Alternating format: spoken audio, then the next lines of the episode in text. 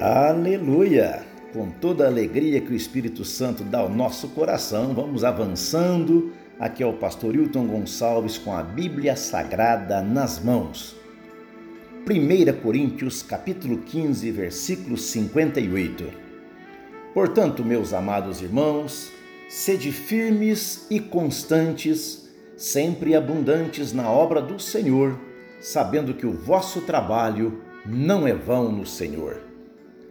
Deixe-me falar um pouquinho neste devocional sobre o dever da nossa cooperação. Algumas pessoas pensam que pode ser cristão servirem a Cristo sem uma igreja local para congregar. Claro que sim. Se eu dissesse que não, eu estava te mentindo. Mas o cristão quer congregar porque ele faz parte de um corpo. Não existe membro separado do corpo. Daí então nós precisamos de cooperação.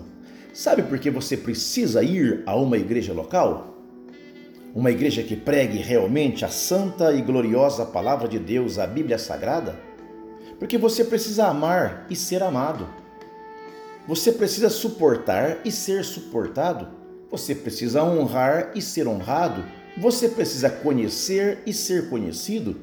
Daí então uma necessidade muito grande de estar com irmãos tolerando e sendo tolerado, porque nós não somos fáceis de ser tolerado, não somos fáceis de sermos suportados. E aprendemos isso. Eu quero te explicar o que é cooperação. Cooperação é operar juntos, trabalhar unidos. Na igreja nós devemos cultuar a Deus juntos. Mas além de estarmos unidos no culto, temos que honrar nosso culto como um serviço a Deus e prestamos juntos outros serviços relacionados ao culto, sempre em comunhão. Se não fosse assim, o salmista não diria no Salmo 183: Ó, oh, quão bom e quão suave é viver unidos os irmãos. Sozinho, dizendo que serve a Cristo, longe, dizendo que o seu negócio é você e Deus, como é que você vai amar os irmãos? Viver unidos? Daí falamos sobre a cooperação da igreja. Entendemos na Bíblia Sagrada que a igreja ela é um edifício. Esse edifício nós podemos observar quando Paulo escreve aos Efésios capítulo 2, versículo 20 e o versículo 22, edificados sobre o fundamento dos apóstolos e dos profetas, de que Jesus Cristo é a pedra da esquina, no qual também vós juntamente sois edificados para a morada de Deus em espírito. Nós somos edificados juntos sobre o alicerce que é Jesus. A igreja é como um corpo. Aliás, a igreja não é apenas um corpo, ela é o próprio corpo de Cristo.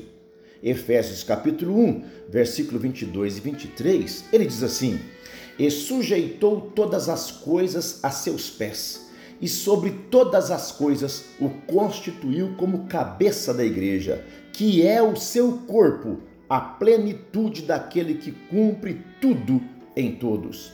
Este corpo trabalha ligado e ajustado. Você está ajustado nesse corpo? Efésios capítulo 4, versículo 16 diz assim: "Do qual todo o corpo bem ajustado e ligado pelo auxílio de todas as juntas, segundo a justa operação de cada parte, faz o aumento do corpo para a sua edificação." Você está ajustado neste corpo de Cristo Jesus?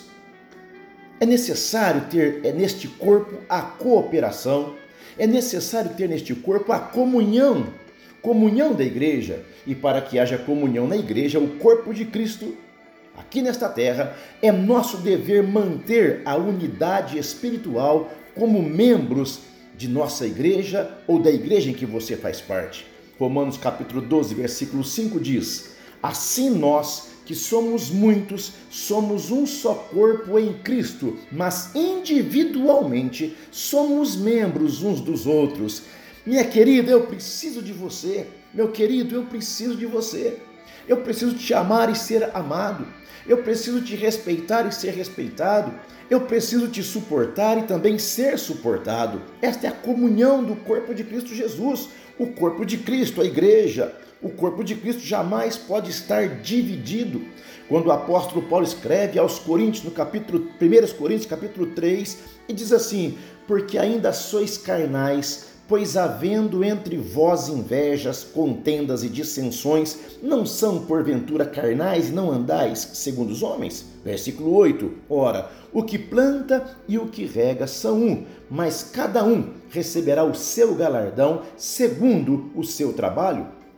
Porque nós somos cooperadores de Deus, vós sois lavoura de Deus e edifício de Deus.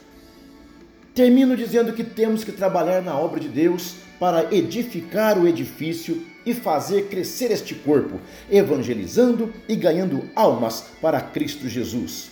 Mas temos que operar tudo isto em perfeita comunhão. Jesus disse: Estai em mim e eu em vós. Como a vara de si mesma não pode dar fruto se não estiver na videira, assim também vós, se não estiverdes em mim.